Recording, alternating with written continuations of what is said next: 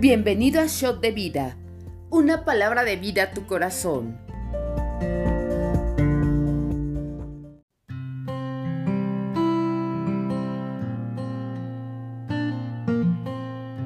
Hola, bienvenidos al devocional, al segundo libro de Samuel, capítulo 1. Dice así, David oye de la muerte de Saúl.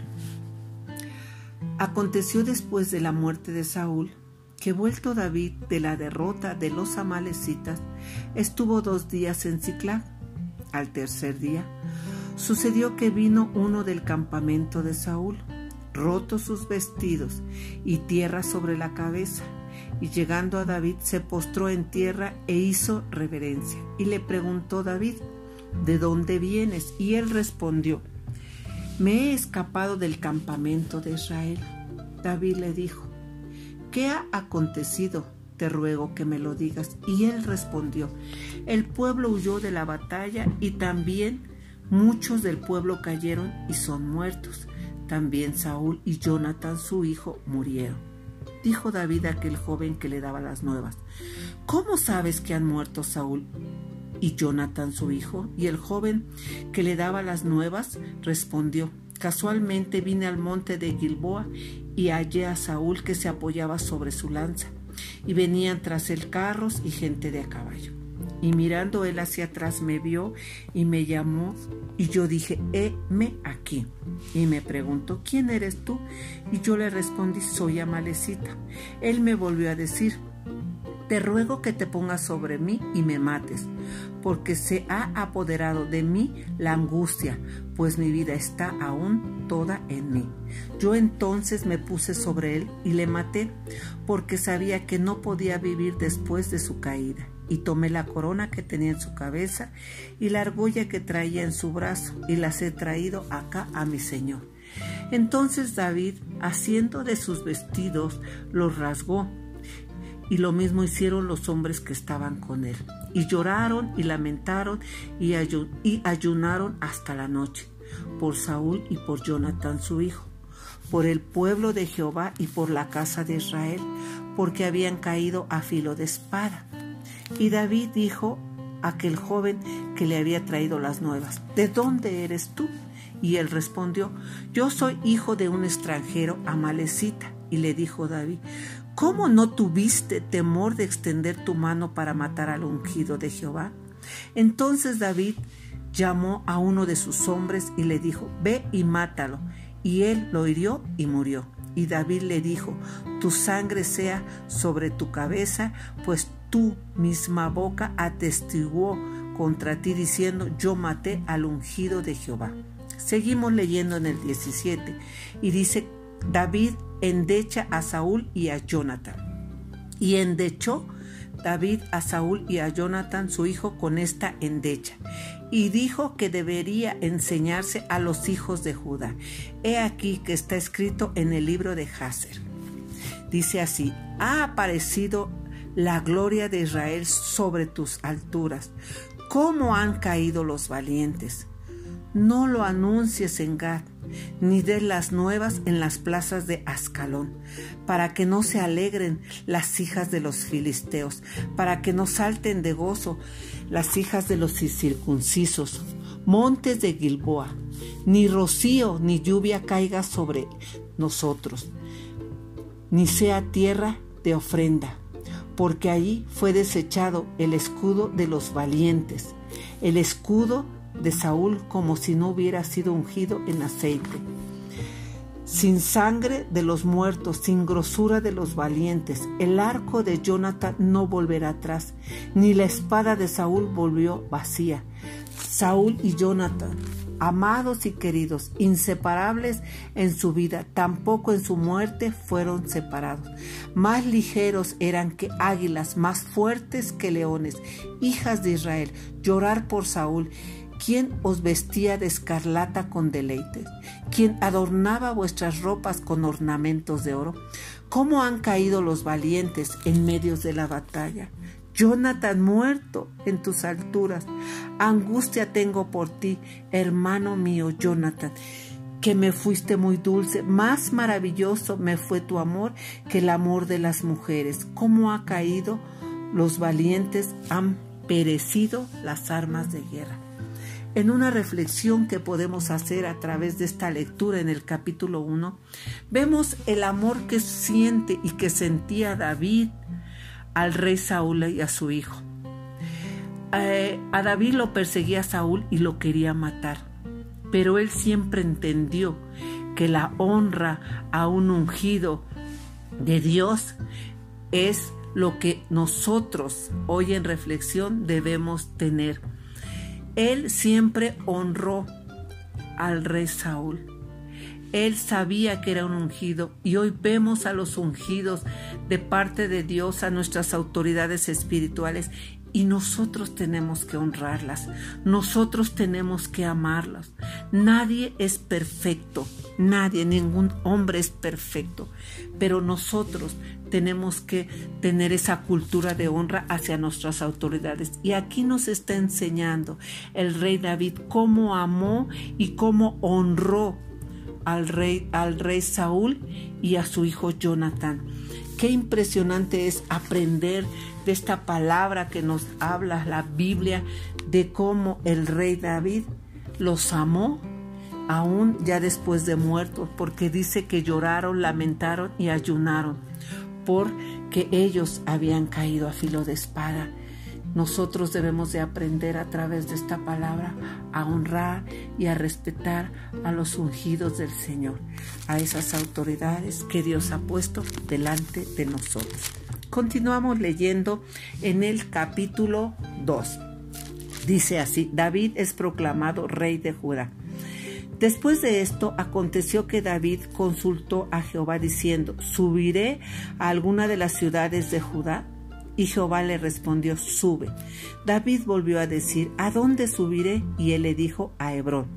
David subió allá y con él sus dos mujeres, Ainoam, Jezraelita, y Abigail, la que fue mujer de Nabal, el de Carmel. Llevó también David consigo a a los hombres que con él habían estado, cada uno con sus familias, los cuales moraban en la ciudad de Hebrón. Y vinieron los varones de Judá y ungieron allí a David por rey sobre la casa de Judá. Y dieron aviso a David diciendo, los de Jabes de Galab son los que sepultaron a Saúl.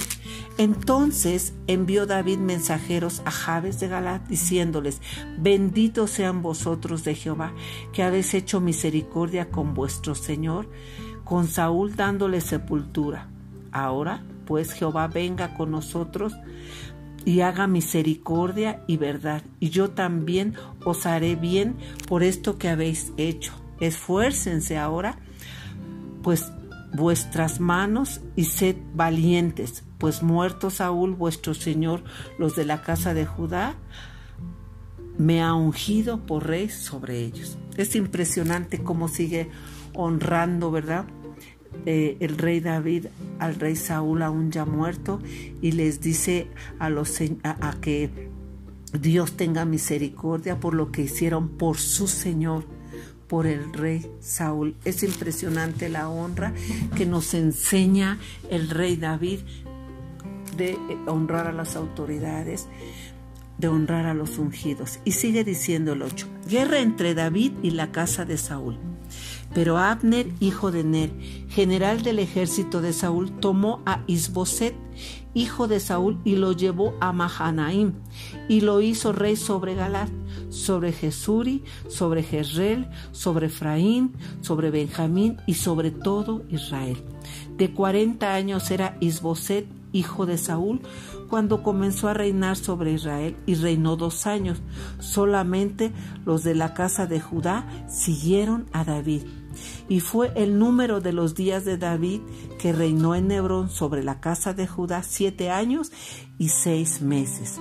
Abner, hijo de Ner, salió de Mahanaim a Gaboán con los siervos de Isboset, hijo de Saúl, y Joab, hijo de Serbia, y los siervos de David salieron y los encontraron junto al estanque de Gabaón y separaron los unos a un lado y los del estanque y los otros al otro lado.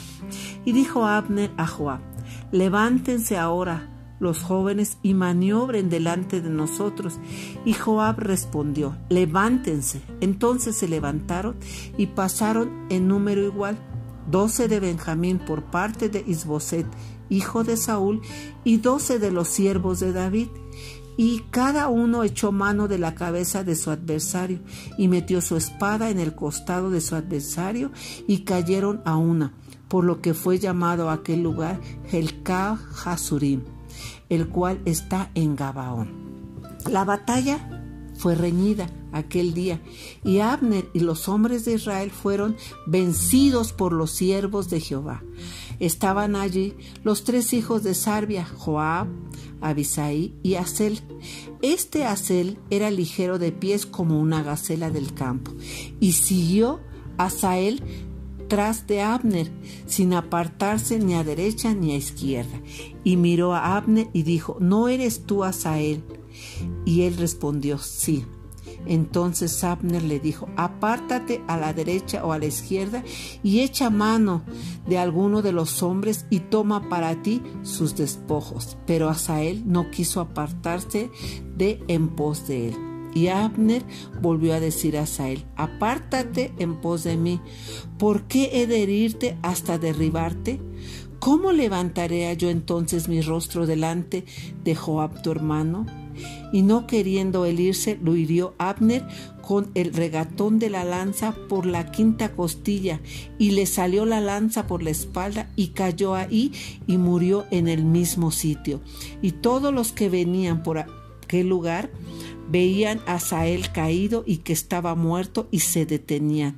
Mas Joab y Abisai siguieron a Abner y se puso el sol cuando llegaron al collado de Abna que está delante de Guía, junto al camino del desierto de Gabaón. Y se juntaron los hijos de Benjamín en pos de Abner, formando un solo ejército, e hicieron alto en la cumbre del collado. Y Abner dio voces a Joab diciendo, ¿consumirá la espada perpetuamente? ¿No sabes tú que el final será amargura? ¿Hasta cuándo no dirás al pueblo que se vuelva de perseguir a tus hermanos? Y Joab respondió, Vive Dios, que si no hubieras hablado, el pueblo hubiera dejado de seguir a sus hermanos desde esta mañana. Entonces Joab tocó el cuerno y todo el pueblo se detuvo y no persiguió más a los de Israel ni peleó más. Y Abner y los suyos caminaron por Arabá toda aquella noche y pasando el Jordán, cruzaron por todo Bitrón y llegaron a Mahanaim. Joab también volvió de perseguir a Abner, y juntando a todo el pueblo, faltaron los siervos de David, diecinueve hombres y Asael. Mas los siervos de David hirieron de los de Benjamín y de los de Abner a trescientos sesenta hombres, los cuales murieron Tomaron luego a Sael y lo sepultaron en el sepulcro de su padre en Belén, y caminaron toda aquella noche Joab y sus hombres, y les amaneció el Hebrón. Aquí vemos cómo David es proclamado rey de Judá, cómo es ungido, cómo es ungido por los varones de Judá, y reinó David en Judá. Y qué tan importante, ¿verdad? Era eh, esa que lo hubiesen ungido a David. Esta fue la segunda vez que fue ungido David. Y a partir de que muere el rey Saúl, el rey David toma posesión de su reinado. Él posee el reinado que el Señor le tenía preparado. Es impresionante la perfección de Dios.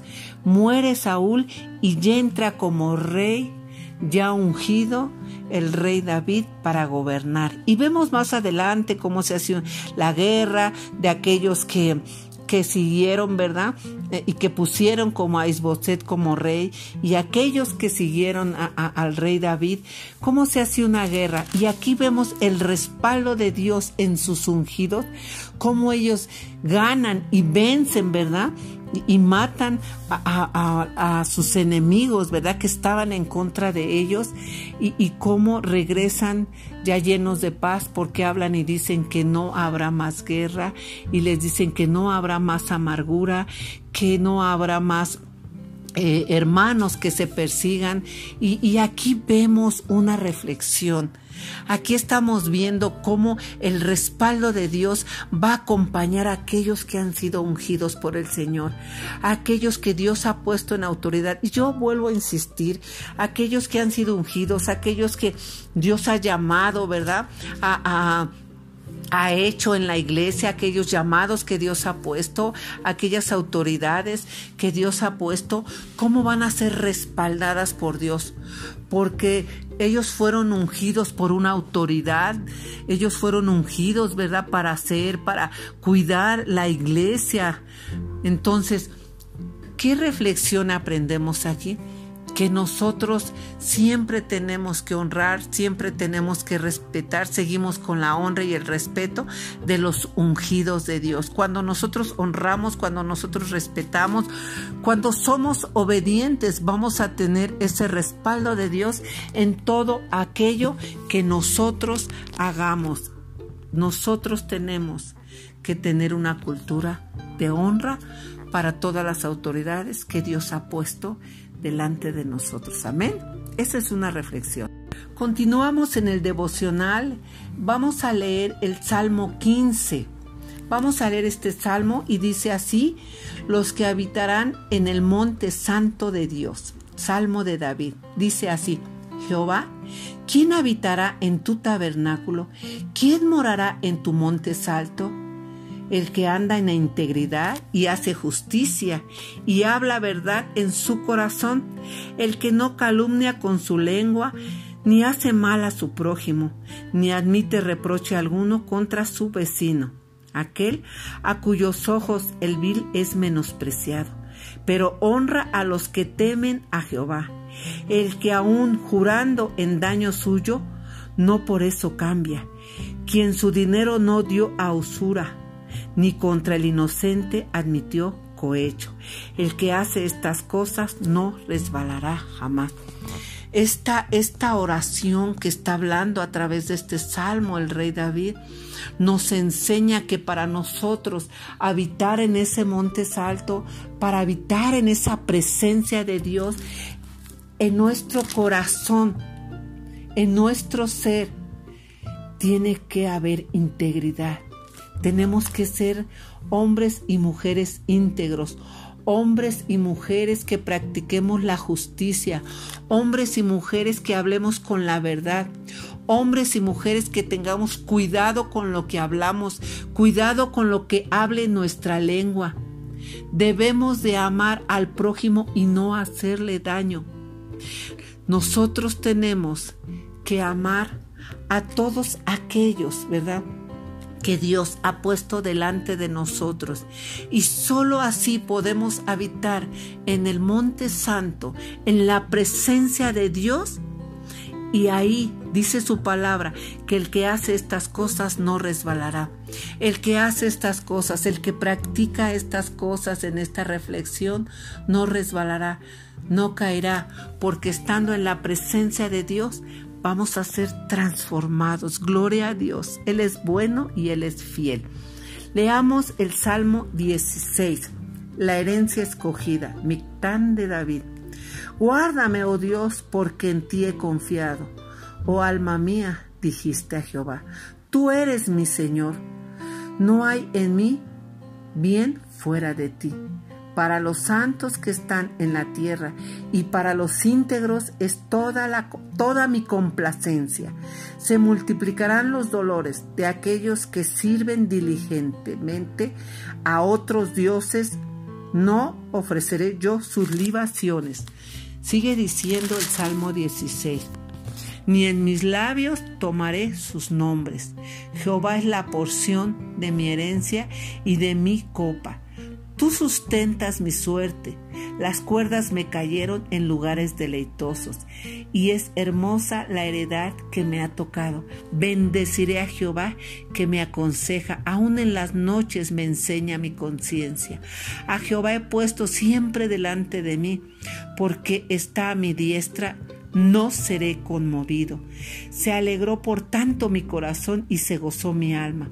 Mi carne también reposará confiadamente, porque no dejarás mi alma en el Seol, ni permitirás que tu santo vea corrupción.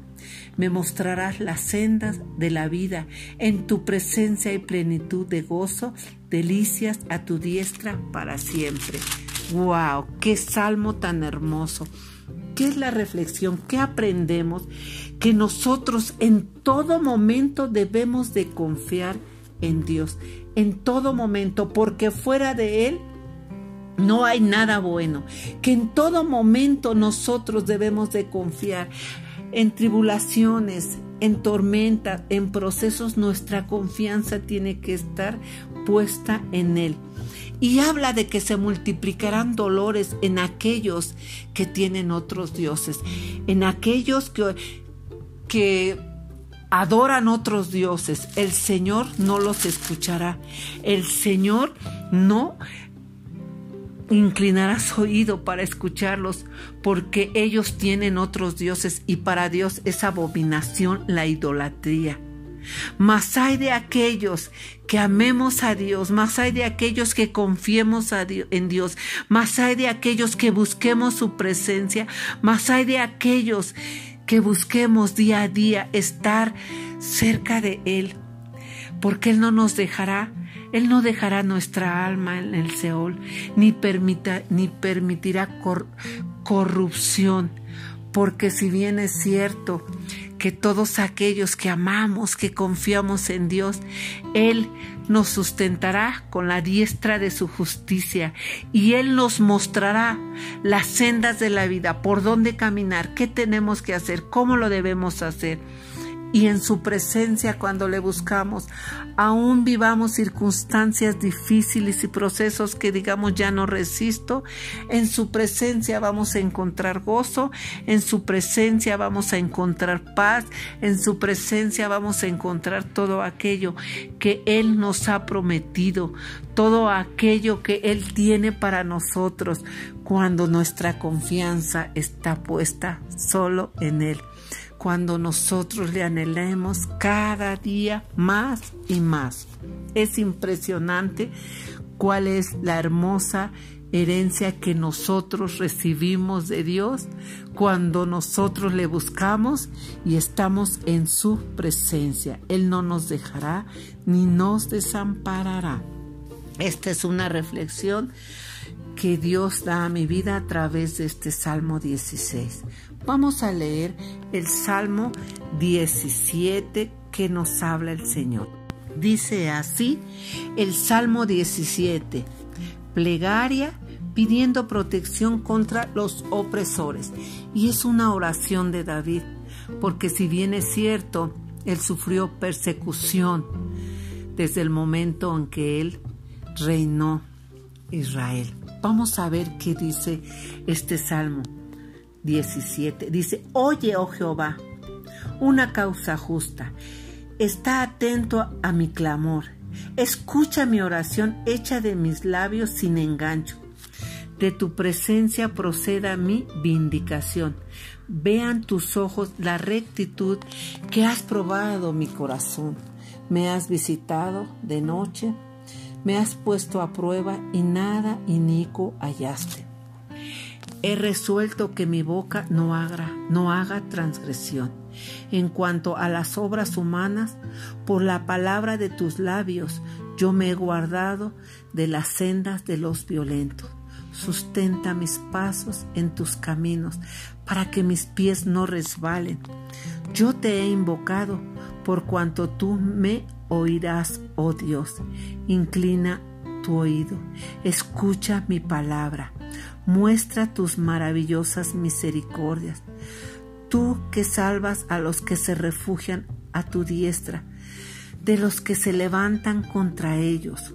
Guárdame como la niña de tus ojos, escóndeme bajo la sombra de tus alas. de la vista de los malos que me oprimen, de mis enemigos que buscan mi vida.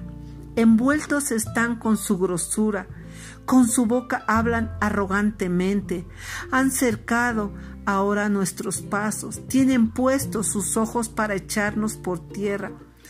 Son como león que desean hacer presa y como leoncillos que está en su escondite. Levántate, oh Jehová, sal a su encuentro, póstrales, libra mi alma de los malos con tu espada, de los hombres con tu mano a Jehová, de los hombres mundanos, cuya porción la tienen en esta vida y cuyo vientre está lleno de tu tesoro. Sacian a sus hijos y aún sobra para sus pequeñuelos. En cuanto a mí, veré tu rostro en justicia, estaré satisfecho cuando despierte a tu semejanza. ¡Ah, qué oración tan impresionante está haciendo David pidiendo protección! Es una oración que nosotros debemos de tener siempre cuando tengamos ah, opresión, cuando nosotros hablen, cuando nosotros digan, cuando nosotros eh, estemos viviendo esa situación. Y aquí nos enseña. Y en una reflexión, ¿verdad? Que, que hago, ¿verdad? Conforme a la palabra de Dios, es pedirle al Señor que Él escuche nuestra oración, que Él nos defienda de nuestros enemigos, no es defendernos nosotros, no es contestarle de todo lo que las personas dicen, no es hacerles daño si ellos me hicieron daño, sino es buscar a Dios con todo nuestro corazón, que Él incline su oído, que Él nos guarde, que Él nos proteja de toda maldad, que Él nos defienda, que nosotros no nos vamos a defender que nosotros nos vamos a refugiar, porque sabemos que Él nos va a cuidar como la niña de sus ojos, porque sabemos que estamos bajo la sombra de sus alas. Pero cuando nosotros le buscamos, cuando nosotros creemos que Él nos va a defender, Él va a obrar y Él nos va a defender de todos aquellos que estén en contra nuestra, de todos aquellos que hablen de nosotros, de todos aquellos que quieran vituperearnos, ¿verdad? De todos aquellos que quieran maldad en nosotros. Él nos va a defender, Él nos va a librar de todos aquellos que nos quieran hacer daño. No busquemos nosotros venganza, no busquemos nosotros contestar, no busquemos nosotros defendernos, sino pongamos todo en las manos de Dios y Él sea quien nos defienda, Él sea quien nos guarde. A Él sea la gloria. Esta es una reflexión, esto ha sido el devocional, espero que haya sido de bendición a su vida y nos vemos la próxima semana.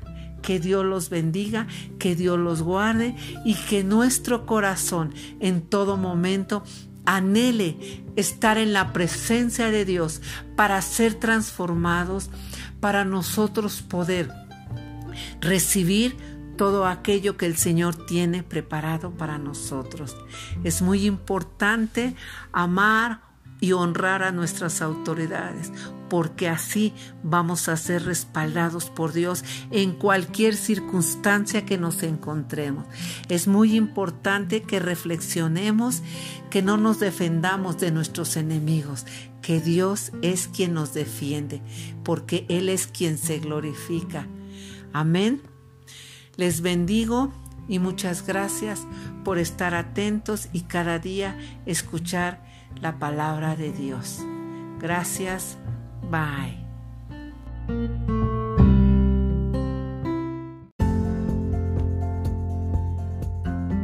Conoce más en rnmexico.org. Yo soy RN México, amar, transformar, servir y enviar.